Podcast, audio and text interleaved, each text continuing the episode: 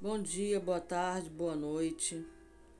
Nós temos aí hoje o capítulo 21 de Obreiros de Reforma Íntima Sem Martírio, Vanderlei Oliveira, pelo Espírito Irmancedo For, série Harmonia Interior. Nós estamos no capítulo 21, Depressões Reeducativas. Sabeis porque às vezes uma vaga tristeza se apodera dos vossos corações e vos leva a considerar amarga a vida? O título desse capítulo é Depressões Reeducativas. Então, o que eu falei agora está no Evangelho segundo o Espiritismo, capítulo 5, item 25. Dores existenciais. Quem não as experimenta? A pergunta do espírito François de Geneve foi elaborada num tempo em que os avanços das ciências psíquicas não tinham alcançado as profícuas conquistas da atualidade. Com o título Melancolia, utilizando o saber espírita, esse colaborador da equipe Verdade deu a primeira palavra sobre a grave questão dos transtornos de humor e sua relação com a vida espiritual Equipe Verdade é a equipe que trabalhou com é, Allan Kardec no livro dos Espíritos, tá? Irmã Cedo Fo, na época, era uma médium que trabalhou com a equipe de é, Allan Kardec por um tempo. À luz da ciência, né, sobre o prisma da ciência, Depressão primária é o quadro cuja doença não depende de fatores causais para surgir, sendo em si mesma causa e efeito. Então, esse é um assunto bastante é, interessante. Tem muita coisa para se ponderar aí, né? Depressão secundária, isso ela falando sobre a depressão primária, tá? Ela por si mesma é causa e efeito. Depressão secundária é aquela de, que decorre de um fator causal que pode ser, por exemplo, uma outra doença grave que resulta em levar o paciente a ficar deprimido.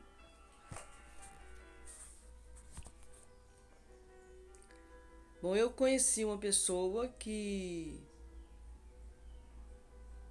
ficou com problema pulmonar não cheguei a conhecer, é, cheguei a ver pessoalmente, porque eu era jovem na época, bem jovem, né? E ela estava com a grave doença pulmonar, que estava gravando com um quadro de depressão. E aí a filha dela ficou grávida na época solteira, e naquela época, nossa, ficar grávida solteira era um crime, era, era uma coisa assim de outro mundo. Era, nossa, era muito ruim? Pessoa ficava vista na, na sociedade que vivia. Nossa, a família entrava em desespero, era um, era um desespero ficar grávida solteira. E ela ficou grávida solteira de um menino que era considerado, na época, vagabundo, né? Não queria nada com nada. Eram dois jovenzinhos. E aí a mãe dela ficou sabendo que ela estava grávida. E nisso a mãe dela estava doente, muito doente. E o fato da mãe dela saber isso agravou o quadro que veio levar aquela senhora a óbito. Né? O desespero de saber a filha grávida, solteira de alguém que ela não aprovava também. Né? Então foi assim uma coisa muito louca, né? Aquela foi um comentário geral, sabe? Foi isso que falaram, né? Na época eu era bem jovem, mas isso ficou gravado na minha mente. Tem coisa que ficou gravada assim na minha mente que é. Fala assim, hã?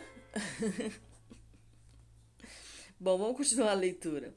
Boa parcela dos episódios de, entre aspas, depressão primária crônica, aqueles que se prolongam, né? Tudo que tem o nome crônico na frase significa algo que está se prolongando por muito tempo e agravam no tempo, né? Aqueles que se prolongam e agravam no tempo. mas que permanecem nos limites da neurose, ou seja, que não alcançam o nível da perda da realidade. São casos que merecem uma análise sob o enfoque espiritual, graças à sua íntima vinculação com o crescimento interior.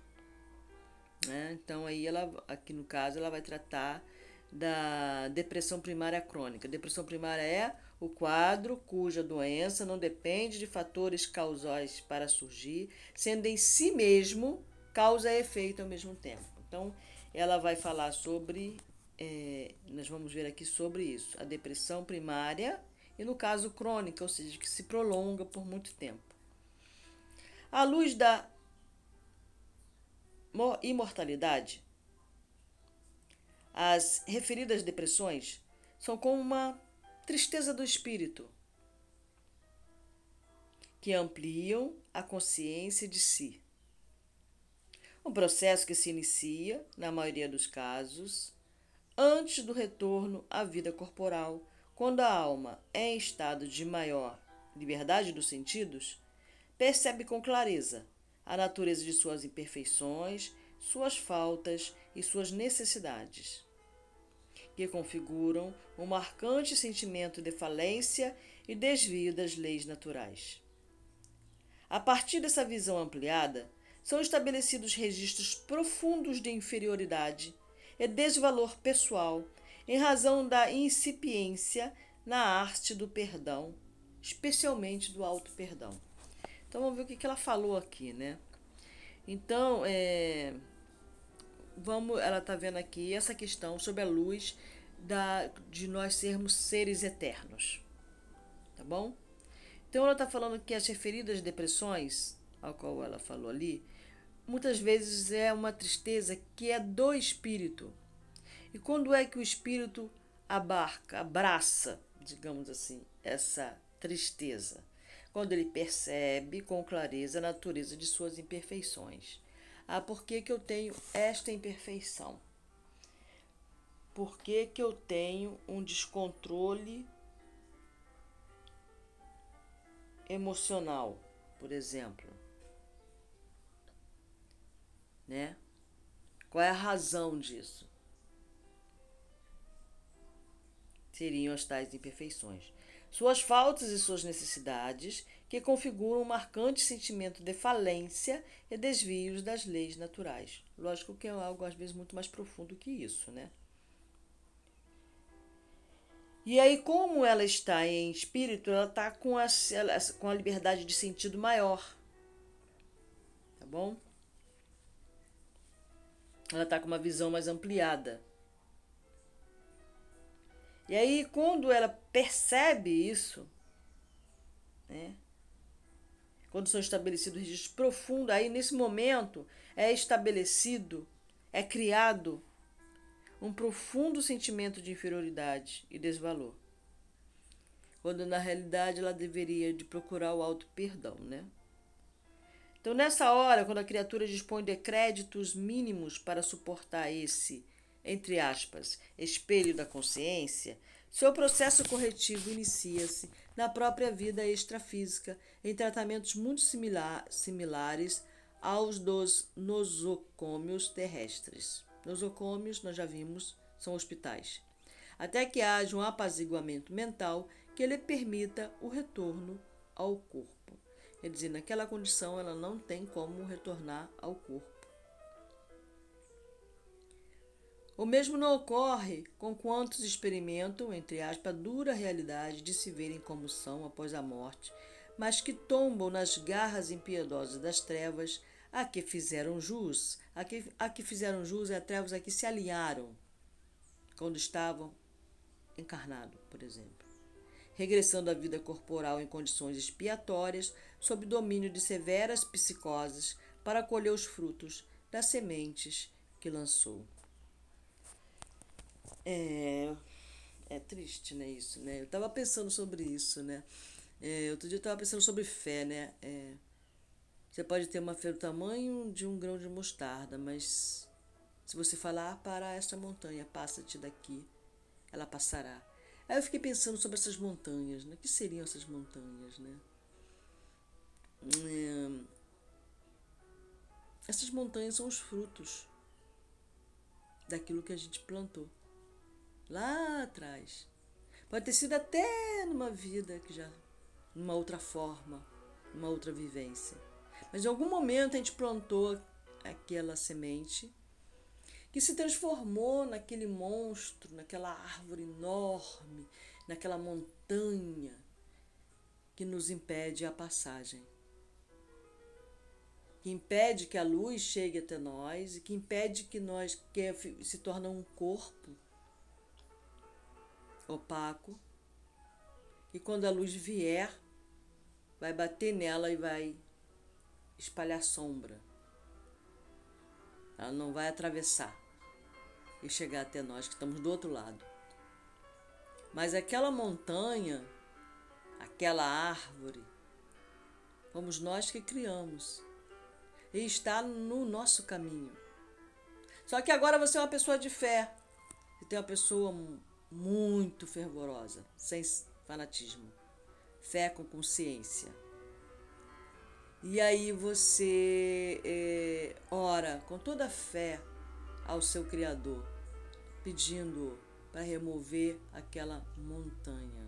Não vai ser você que vai remover necessariamente, vai ser a sua fé, que vai ser o impulso que vai trazer a força do alto para tirar aquela montanha do seu caminho.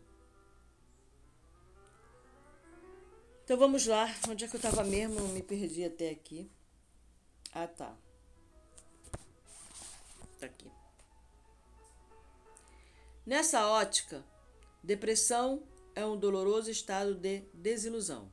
Nós já falamos sobre isso lá atrás, né? Que, acomete o ser em busca de sua recuperação perante a consciência da vida física.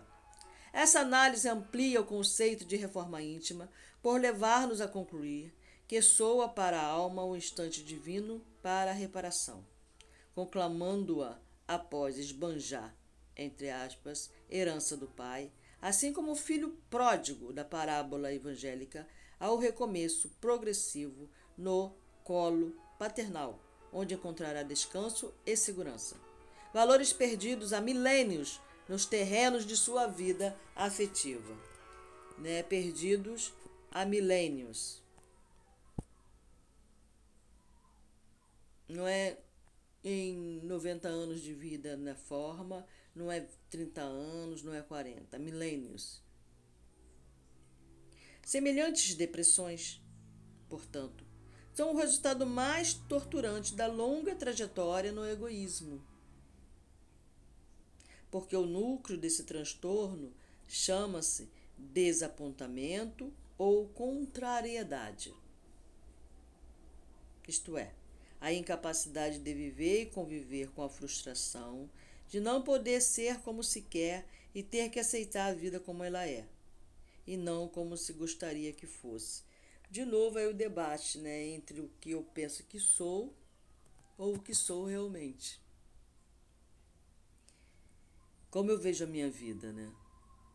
Eu a vejo dentro de um prisma de uma certa realidade ou eu crio várias fantasias, fugindo da minha realidade. Considerando o egoísmo como hábito de ter nossos caprichos pessoais atendidos, a contrariedade é o preço que pagamos pelo esbanjamento do interesse individualista em milênios afora. Mas igualmente é o sentimento que nos fará refletir na necessidade de mudança em busca de uma postura ajustada com as leis naturais da vida. Bom, enfim, né? É, é o sentimento que nos fará refletir na necessidade de mudança em busca de uma postura ajustada com as leis naturais da vida. Reforma íntima é isso, é essa busca. Busca de uma postura ajustada com as leis naturais da vida. Então, para a gente saber como nos ajustar, a gente tem que saber que leis são essas. Né? Na, na, no Evangelho tem muito isso. Isso é da lei, né? Ninguém foge ao que é da lei. Se você fez e você bagunçou você foi contra a lei, você fez algo fora da lei, você se, tor se tornou um fora da lei. Só que quando você, quando nós fazemos alguma coisa, o egoísmo é uma coisa que eu conheço bem, né? E nesta vida eu aprendi muito sobre ele. O egoísmo, ele não atenta para o fato de que ele não está só no mundo. Ele não atende pelo fato de que ele não é único no universo, mesmo no universo dele. Por mais que ele seja órfão, não tenha pai, não tenha mãe, ele tem sempre pessoas ao seu redor, amigos, inimigos, né, irmãos, ou tio, ou alguém que cuidou, enfim, nós não estamos sós. Seja no campo físico, né, que nós estamos, no campo de ação, nessa dimensão, seja os da dimensão paralela, seja os invisíveis, nós nunca estamos sós. Só que a gente sempre acha que está só. Né? Tem um sentimento de solidão muito grande, isso trazido pela depressão. Né? A depressão ela traz esse sentimento de solidão. Né? E na realidade, esse egoísmo ao qual ela está se referindo faz com que a, é, é a pessoa que acha que ela está só, que a ação dela só vai refletir nela, na vida dela. Mas isso não existe. Quando eu penso, quando eu falo, quando eu faço, tudo vai reverberar na vida das pessoas que estão intimamente ligadas a mim com maior poder e nas pessoas que estão distantes de maneira mais, menos efetiva. Mas qualquer ato, qualquer pensamento, qualquer palavra é como uma pedrinha jogada no lago que vai formar uma onda circular. E esta onda, e tem outras pessoas jogando pedrinhas no lago, não sou só eu tá bom? Então, esta minha pedrinha vai criar uma onda, que pode ser um pedregulho também, né? Tô falando pedrinha sendo gentil. Ou você pode chamar de efeito dominó. Você deu um peteleco ali no dominó e foi caindo, tombando tudo. Seja numa dimensão grande ou numa dimensão menor, mas acontece que vai causar um desastre não só na sua vida, mas na vida de outras pessoas. Só que o egoísmo, ele não atenta para isso, ele só acha que vai refletir na vida dele, por exemplo. Se você tem uma consciência de que vai haver uma reflexão, que vai haver uma, uma um, você vai colher alguma coisa diante daquela ação. Você, digamos que você tenha mais essa consciência. Mas o egoísta ele pensa que ele vai colher só na dele. Ah, eu vou fazer isso aqui, eu sei que eu vou colher aquilo lá, mas eu, eu vou pagar o preço. Só que outras pessoas vão pagar o preço também. E às vezes pessoas muito queridas, ao qual você não queria machucar. Acho que você está machucando com o seu egoísmo. Tá bom? Com o egoísmo que você está cultivando. Né? É... Para a maioria de nós, Contrariedade significa algo ou algum acontecimento que não saiu como esperávamos. Por isso, algumas criaturas costumam dizer: nada na minha vida deu certo, ou dá, né? Ou dá. É tudo uma questão de interpretação. Tudo é uma questão de interpretação. É, isso é severo, né? Isso é certo. Quase sempre essa expressão, entre aspas, não deu certo, Quer dizer que não saiu conforme nosso egoísmo. O desapontamento, portanto, é altamente educativo quando a alma, ao invés de optar pela tristeza e revolta, prefere enxergar um futuro diverso daquele que planejou, e no qual a grande meta da felicidade pode e deve estar incluída. O renascimento corporal é programado para que a criatura encontre nas ocorrências da existência os, os ingredientes precisos à sua transformação.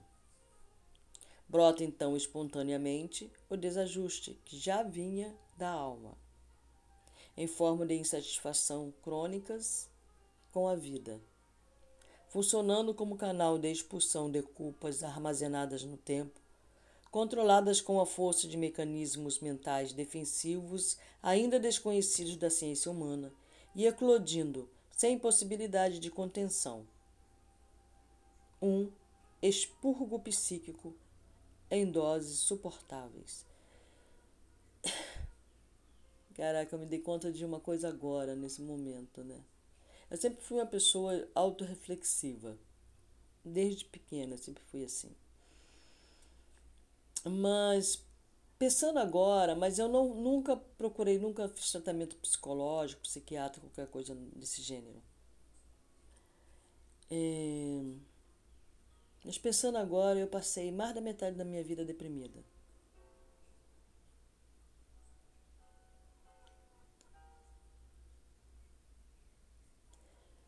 Eu, eu, a minha personalidade não cabe sentar e chorar.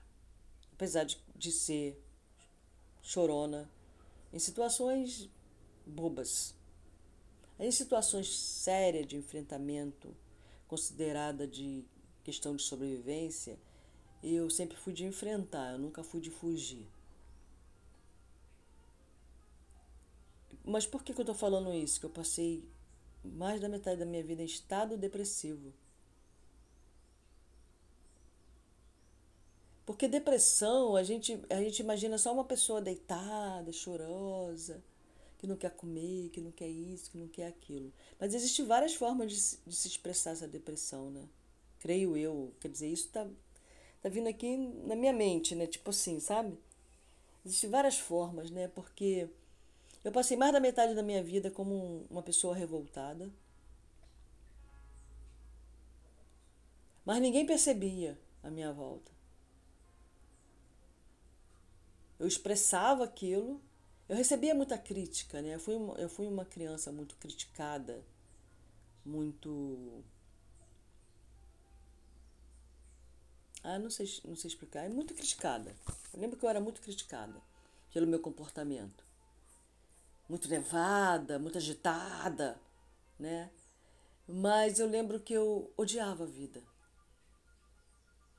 Sim, o, o, termo certo é esse. Nossa, como eu detestava viver. Como eu detestava viver. Não quando pequena eu não pensava assim em termos de detestar viver. Isso mais velha. Teve uma época que eu passei cinco anos em depressão. Mas eu não procurei médico. Agora que eu estou me, me ligando que seria isso, depressão. E eu lembro que eu acordava e pensava, caraca, eu ainda estou aqui, é. Porque a minha esperança era que eu dormisse e não acordava, não acordasse. Eu não queria acordar. Ah, que porcaria, ainda estou aqui nesse, nesse mundo e esbravejava e, e nossa, que horror. Coitada de mim. Nossa, eu tô rindo, mas, mas o bagulho, é, pensando bem, era muito doido, né? E coitado das pessoas que viviam do meu lado, né? Nesse estado. Eu lembro disso, eu lembro com bastante clareza como eu era. Eu, eu fico imaginando agora uma, uma, uma imagem que eu coloquei aí no livro, é, na, no podcast anterior, né? Reforma íntima no, no hashtag 15, ver essa imagem. Era assim. Eu passei por uns cinco anos, pelo menos, extremamente deprimida.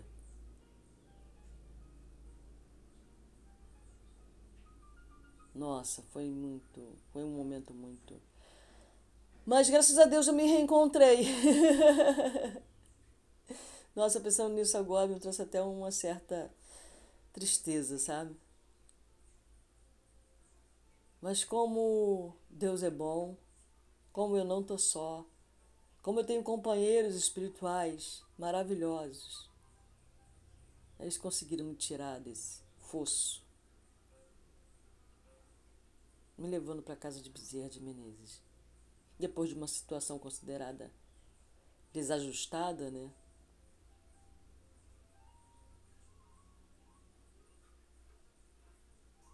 em que eu pensei seriamente em acabar com tudo. Mas logo em seguida, aquela situação desajustada, aquele, aquele momento tenso, né? Foi o ápice. Eu fui levada até a Casa Espírita Bezerra de Menezes.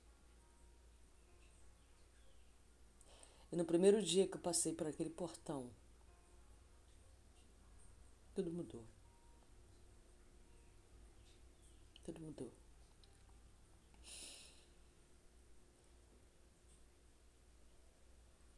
E eu agradeço. Eu agradeço.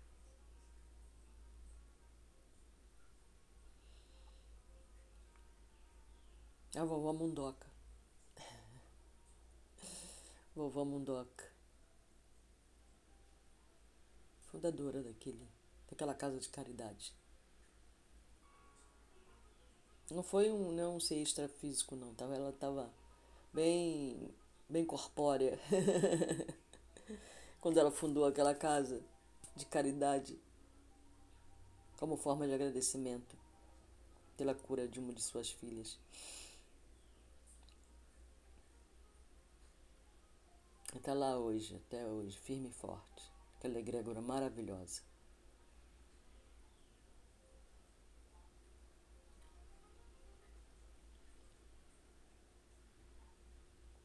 Uma casa de desenvolvimento mediúnico. Fica em Cascadura, para quem está no Rio e quiser conhecer. Bom, enfim, vamos voltar à leitura aqui, que eu me perdi na leitura, cara, agora. vamos me perdoar aí. Hum, expurgo psíquico em doses suportáveis. Os sintomas a partir de então são muito conhecidos da medicina humana: insônia, tristeza persistente, ideias de auto-extermínio. ideias de auto-extermínio. Mas eu pensava nisso muito, sabe? Muito, muito. Eu passava os meus dias pensando: como é que eu posso fazer? Se eu fizer assim, pode não dar certo. Se eu fizer assado, vai. Porque apesar de eu estar nessa. nessa. nessa nuvem, dentro dessa nuvem negra, né? Tinha uma luzinha ali, sabe? Bem no meio ali, tinha uma luzinha ali. Igual um vagalume na noite. Um vagalumezinho. Um vagalume, não eram vários. Um vagalume na noite. Sabe? Que falava assim pra mim: Não faça isso, que não vai dar certo. Você não vai passar pro outro lado. Você vai ficar nesse e vai ser muito pior. Sempre vinha isso na minha mente, sabe? Aí eu ficava pé da vida. Mas, ah, não, melhor não. Eu tô rindo, mas o bagulho é doido, gente. Vazio existencial e outros tantos nomes, né? Poderíamos asseverar que almas comprometidas com esse quadro psicológico já renascem com um ego frágil, suscetível a uma baixa tolerância com suas falhas e estilo de vida, uma dolorosa incapacidade de se aceitar, menos ainda de se amar. No fundo, permanece o desejo impotente de querer a vida conforme seus planos. Mas tudo conspira para que tenha a vida que precisa em vista de suas necessidades de aperfeiçoamento. A rebeldia, no entanto, que é a forma revoltante de reagir perante os convites renovadores, pode agravar ainda mais a prova íntima. Eu, quando eu fazia faculdade, tinha um, um orientador na iniciação científica que ele falava para mim: a Rosângela é rebelde sem causa. Ele mal me conhecia, ele mal conversava comigo. E foi nessa época. É interessante isso, né? Ele me passou na época um... leitura de um livro que eu li, que eu vou aqui indicar para vocês, um livro de filosofia, mudando um pouquinho aí. Zen e a manutenção da motocicleta. Um livro excelente. O título é louco, né? É, ele fez muito, foi, ele fez muito sucesso esse livro nos anos 70, se eu não me engano a leitura dele. É sobre filosofia. Leem. Procura por esse livro. Sensacional. Vamos lá, vamos continuar aqui. Nesse caso, o homem só sobra em dores emocionais, acerbas que o martirizam no clímax da dor resgate.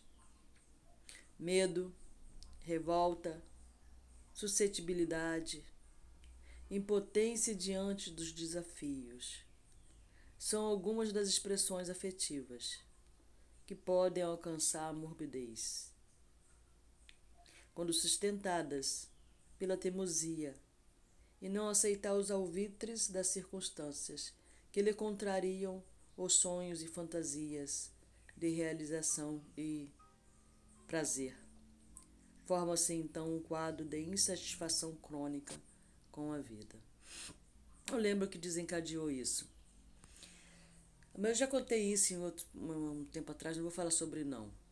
Mas eu lembro que era algo que estava guardado tão profundamente em mim, mas tão profundamente, e que movia, moveu minha vida toda até aquele momento, e que devido a uma ação, não foi ação ruim, não, foi até uma coisa considerada boa, você vê, né? A outra coisa foi considerada ruim, foi realmente ruim e me levou ao Bezerra. Essa outra coisa foi era uma ação boa e realmente era uma ação boa, mas desencadeou um, um uma força negativa, uma algo que estava impresso em mim de maneira tão forte e que quando eu é, comecei a, aquela ação que é era na, na, na realidade uma coisa muito boa e de repente ela trouxe à tona toda aquela força, toda aquela aquela escuridão ela trouxe com tanta força para fora que eu não suportei tamanha dor e sucumbi a ela. Até o momento em que aconteceu uma situação extremamente deplorável, chata, horrível, que me colocou em xeque, que mexeu com a minha estrutura emocional de tal maneira. Uma ação muito ruim que aconteceu, não foi causada necessariamente por mim, foi por outras pessoas, mas que me afetou diretamente e me, me levou ao auge do desejo do autoextermínio. Mas aquela ação ali acabou me levando para o Bezerra. Você vê como é que são as coisas, né? E aí, eh, quando eu passei pelo Bezerra, você fala assim, mas assim imediatamente você mudou seu estado? Que era, foi cultivado, que foi cinco anos e de repente assim, ó. Não sei se foi assim sabe? Eu sei que eu passei, eu lembro que eu passei por aquele portão. Porque assim, quando você entra num estado desse, você faz sintonias também. Você não está só, você continua não estando só. só que suas companhias não são muito boas, não. Seus inimigos que estão à espreita ganham força para se aproximar. Aqueles que querem ver o seu mal se aproximam. A irradiação das pessoas que te detestam e que estão incorporadas chega até você. Então você tem várias companhias. E provavelmente eu fiz uma sintonia com alguém a partir do momento em que eu abri aquele, aquela caixa de Pandora. E, e aí eu fiz sintonia com essas forças que incentivaram e cultivaram em mim mais e mais, com o intuito de que eu me autoexterminasse, por exemplo. Pode ser eh, pessoas que já estavam, pessoas ao qual eu, eu causei mal em alguma encarnação, por exemplo, ou não, simplesmente fiz sintonia com aquele tipo de energia, aquele tipo de onda, me alinhei aquele tipo de, de seres que quando eu passei pela aquela egrégora, que eu entrei naquela egrégora. Tudo ficou ali fora. E a fé remove montanhas. E quando eu entrei ali, que eu senti aquela energia contrária de luz, ela me envolveu. Eu senti tanto amor eu senti uma força tão forte que eu lembro que minha mão começou a vibrar imediatamente. E a minha energia mudou. Sabe? Porque eu, aí, imediatamente eu fiz conexão com a egrégora do local. Eu creio que foi isso. Não dá para eu dar uma explicação lógica, racional, que você está procurando, tá? Você esteja procurando. Não tem uma explicação racional. Não tem algo que eu possa falar assim. Ah, eu vi uma luz. eu vi um ser extraterrestre. Intraterrestre. Eu vi Jesus. Não, não vi nada disso.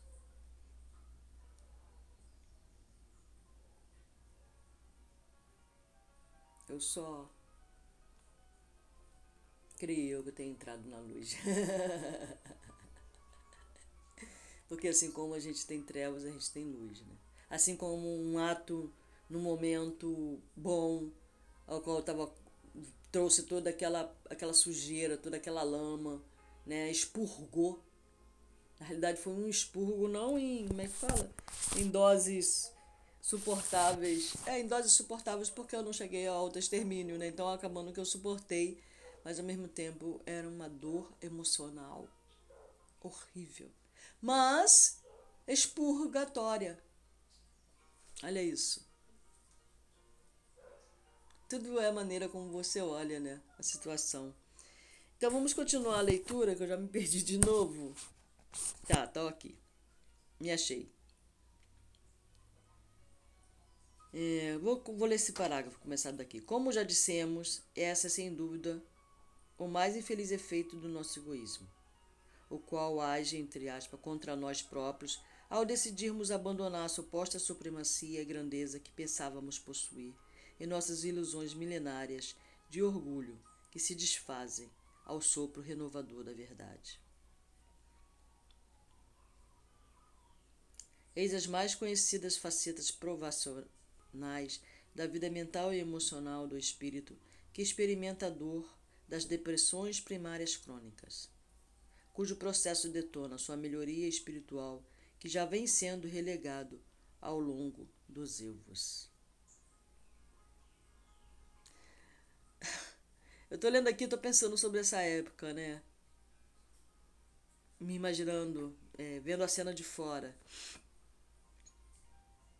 É como se eu tivesse entrado num umbral, né?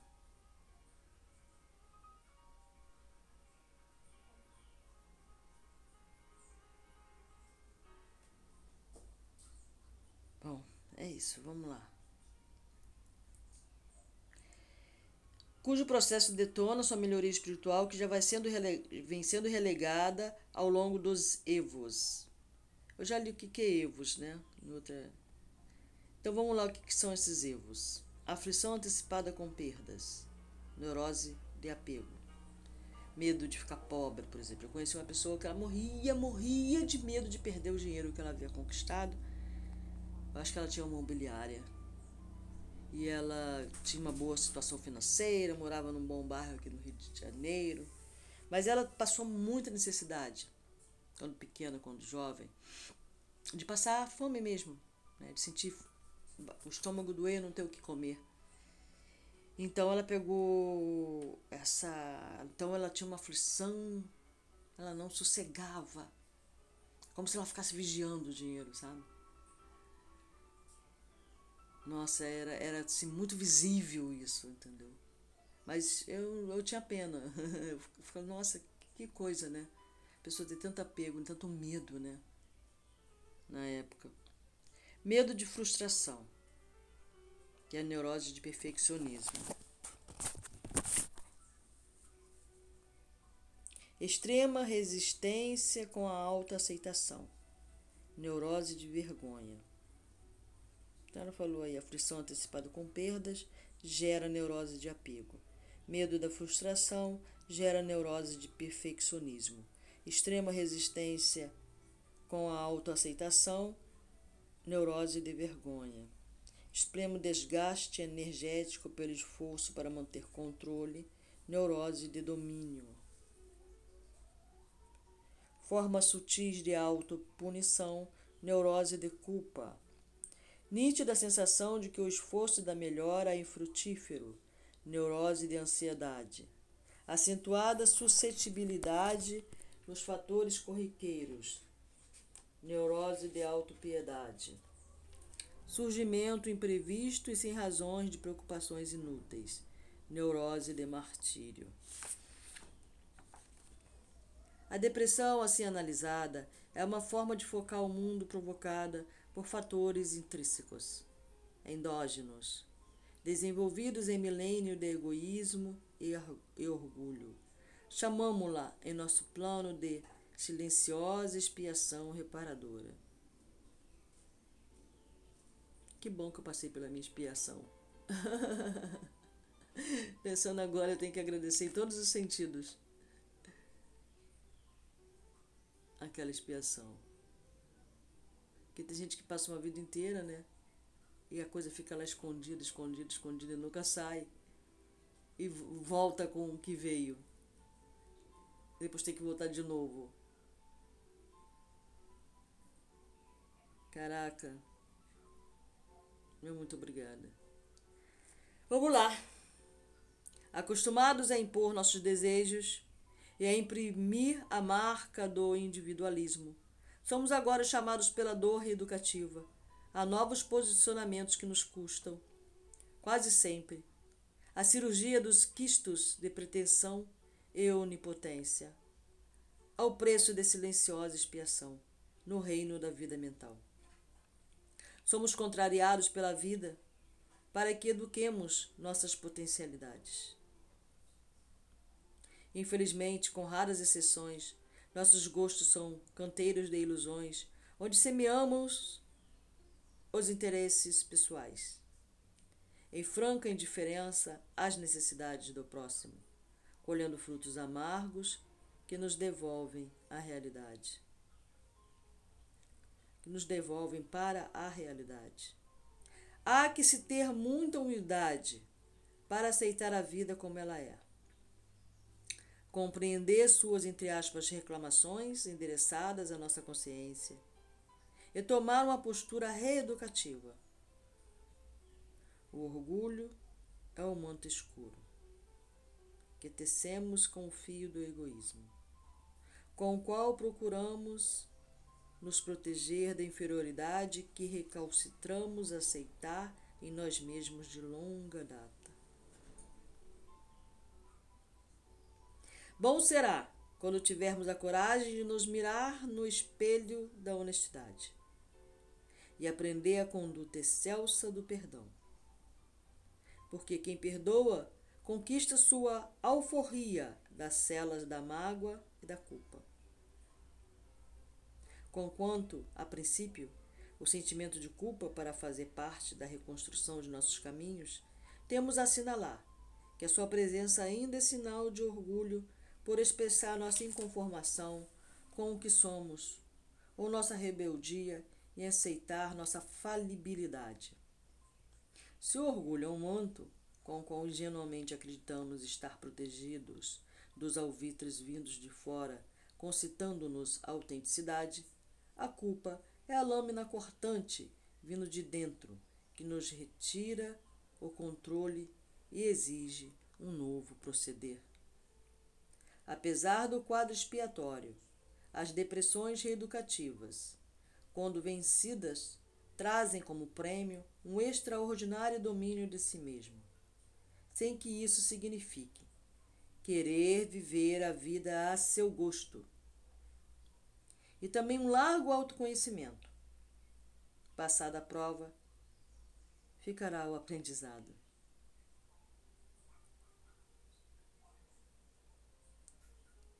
Essa depressão reeducativa afina-se maneira com a visão de François de Genève, porque a maior aspiração da alma é se libertar das ilusões da vida material e gozar das companhias eleitas. Assim expressa o autor. Se, no curso desse degredo provação, exonerando-vos dos vossos encargos. Sobre vós desabarem os cuidados, as inquietações e tribulações. Sede fortes e corajosos para os suportar. Afrontai os resolutos, duram pouco, e vos conduzirão à companhia dos amigos, por quem chorais, e que jubilosos por ver-vos de novo entre eles. Vos estenderão os braços, a fim de guiar-vos a uma região inacessível às aflições da terra.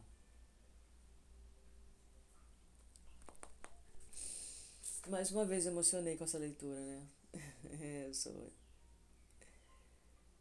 Já teve leitura. Uma vez eu li um livro que eu fiquei cinco capítulos chorando. Eu não sabia porquê, só sei que eu chorava. Era um livro psicografado também. Não lembro nem o título do livro, para ser sincero, nem o autor, nem nada. Eu só lembro que eu comecei a ler aquele livro e comecei a chorar. Aqui eu, eu entendi o motivo da emoção, né?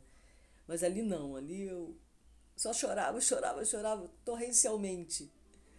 Torrencialmente. Mas eu falei, não vou parar de ler o livro. não quero saber por que, que eu tô chorando. Eu vou ler o livro. Eu lembro que eu fiquei nesse chororô até o quinto capítulo do livro, gente. É uma coisa assim absurda. As coisas que acontecem com Rosângela, sabe? Assim, meio loucas, né? Bom, enfim. É... Nós sempre, estamos sempre julgando o comportamento alheio, né? Tá achando, ah, aquela pessoa é egoísta, ah, aquela pessoa é orgulhosa, ah, aquela pessoa prepotente, aquela pessoa é arrogante, aquela pessoa é isso, aquilo, aquilo, aquilo outro. Mas nós nunca nos atentamos. De repente aquela pessoa está em depressão. O fato dela não estar tá chorando, não estar tá no canto encolhida, como a gente imagina que seja um quadro depressivo. Ela estava pedindo socorro muitas vezes, com um comportamento arredio, irritadiço. Só que às vezes fica difícil de você chegar, porque nem ela tem consciência do que ela está fazendo, fazendo muitas vezes. Eu conheci uma menina no colégio interno que eu estudei. Durante toda a infância dela, ela passou deprimida. Só que a gente, como criança, né? Eu lembro. Lembrei dela muito, lembro isso aqui porque ela era, a gente considerava ela uma pessoa muito chata, sabe? Porque ela é uma pessoa que não tinha como você sentar perto dela e sair alegre. você podia estar na maior alegria. É! Criancinha lá, 8 anos, 9 anos, 10 anos, assim que seja, sabe? Criança alegre, assim. E aí você sentava perto daquela criatura, meu Deus. Você ia de lá para baixo, mas tão deprimido. Ela sugava toda a sua energia porque ela era uma pessoa deprimida por si só é esse tipo de depressão, né? E eu lembro que eu fugia dela. Quando eu fiquei mais velha, eu passei a fugir dela. Eu falei, ai meu Deus, lá vem aquela menina. Ó oh, vida. Eu tinha um, tem um desenho né, chamado que a pessoa que o, que o personagem falou, ó oh, vida, ó oh, morte. Era aquela menina. Ela não fazia um exercício, ela não andava de uma bicicleta. Eu não via aquela menina rindo, não via aquela menina brincando. Eu só via aquela menina se lamentando. E aquilo me incomodava profundamente. Talvez porque a minha alimentação era, era profunda e de repente mexia, né? Não, mas ela. É, e, e pessoa assim, ela costuma ser vampira. Porque ela, ela é tão. Ela é tão desprovida de energia que ela tem que tirar a energia do outro. Eu, né, por outro lado, era extrema. Era movida à energia, né? Eu era energia pura. então. Então eu gostava de me alinhar com aquela menina tão desprovida de energia. Mas na realidade era uma caridade chegar perto dela. Tão pouquinho de energia, querida, aí. Vai. Segue em paz. E, mas ninguém percebia isso, sabe? E quando essa menina ficou mais velha, né, se, se tornou uma mulher, saiu do colégio, foi trabalhar. Não muito tempo depois, esse quadro depressivo aumentou extremamente, a ponto dela alucinar mesmo. Ela estava na casa dela, morava sozinha. Quando ela começou a ter alucinações, assim, e ela ficou, parece, se eu não me engano, acho que uma semana tendo alucinação nesse quadro alucinatório dentro de casa, porque ela morava sozinha e ela tinha brigado com o patrão, então, é, e aí ela não foi para o trabalho.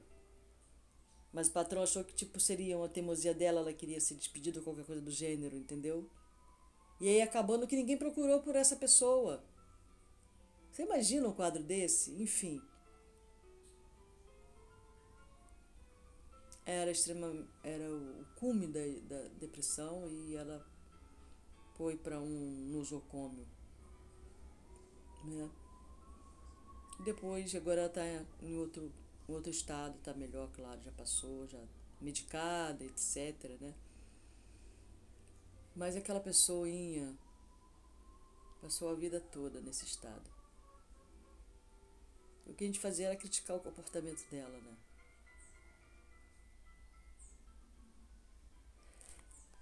Bom, mas ela tá bem, tá? Ela tá bem, ela tá bem mesmo, né? Ela tem que tomar remédio a vida toda, mas tá bem. Mas tudo bem, é isso aí.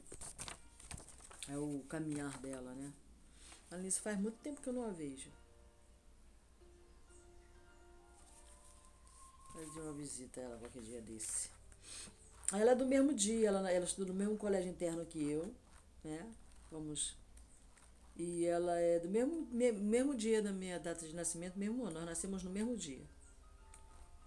É. Fazemos aniversário juntas. Bom, enfim. É, a leitura é isso, né? O estudo é isso, né? Essa leitura deste livro, é, tá, já que está falando sobre a reforma íntima, né? Então eu leio com muito amor e com muito interesse é, do que eles estão me trazendo de mensagem, de ensinamento. E eu tenho me defrontado muitas vezes comigo mesmo, né, com situações que de repente me, me retorna aquela memória, né, e eu, a partir dessa leitura eu compreendo aquela situação que eu até então não havia compreendido, mas que está gravado aqui na memóriazinha, né, na, na minha vivência, no meu campo acástico. Eu peço perdão às pessoas que eu magoei naquela época. Óbvio que você acaba magoando muita gente, porque você está magoando a si mesmo, né? O auto-perdão é um processo, tudo é um processo, né? Mas tudo isso vai passar. Pode demorar 90 anos, mas vai passar. Pode demorar 60 anos, que é seu tempo de vida, mas vai passar. E se a gente encarar como um expurgo, né? O que é um expurgo? Algo que está sendo sanado. Por enquanto está sendo uma ferida aberta. Mas essa ferida vai fechando, vai fechando. Conforme você for entendendo, conforme você for aceitando, você parar de lutar contra e começar. Tem gente que procura psicólogo, psiquiatra, se for o caso, né? Mas a autorreflexão é imprescindível. O psicólogo, o psiquiatra, ele tem um estudo, né? Para te direcionar. Mas quem vai seguir na direção é você, não vai ser o psicólogo. Você pode procurar um pastor, você pode procurar uma igreja, você pode procurar um centro um bandista, candombledista, um espiritista, uma cerimônia da ayahuasca, né, uma pagelança, né? Você pode procurar o que você quiser. Mas a única coisa que você vai receber é orientação, revelação, conhecimento para você caminhar. Mas ninguém vai andar os seus passos. Ninguém vai caminhar por você. O caminho vai ser apontado, a força vai ser dada, o impulso, né? Um impulso também. Mas se te derem um empurrão e você não quiser sair do lugar, você vai empacar. Porque o passo é teu. Ninguém pode fazer nada por você que você não possa fazer por você. O que podem é as luzes se acenderem. Sabe, aquele vagalume no escuro que eu, estava falando, no meu momento de expurgo, né? tinha aquele vagalumezinho ali, ó, piscando, aquela luzinha, que no momento crucial ele vinha, aquela luzinha, aquele raio singelo, tímido de luz estava ali. E quando eu entrei na luz, a escuridão se dissipou.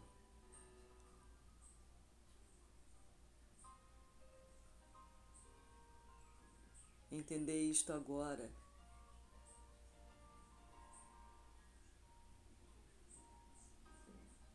não de maneira racional. É o entendimento da alma, por isso é emoção. Não entendi. Isso é muito bom. Agradeço a Wanderlei Soares Oliveiras por se predispor a fazer a psicografia. Agradeço a de Feu por se dispor a psicografar.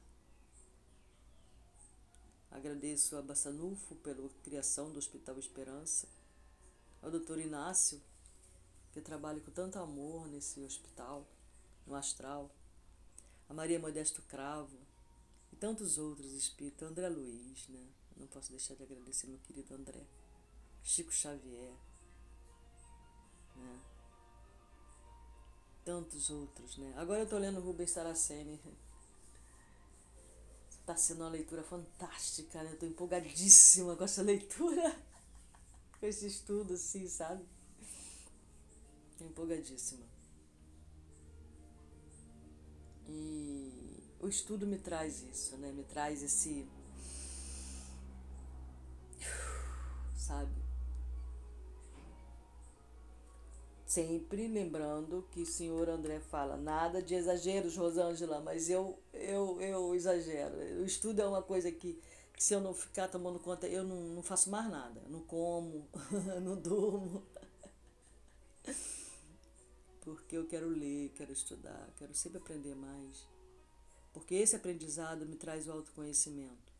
Essa leitura aqui me explicou uma etapa da minha vida, me fez relembrar, me fez entender um pouquinho melhor e me trouxe o sentimento de gratidão. Esse sentimento maravilhoso que faz toda uma diferença na nossa vida. Então é isso. Louvado seja Deus, para sempre seja louvado.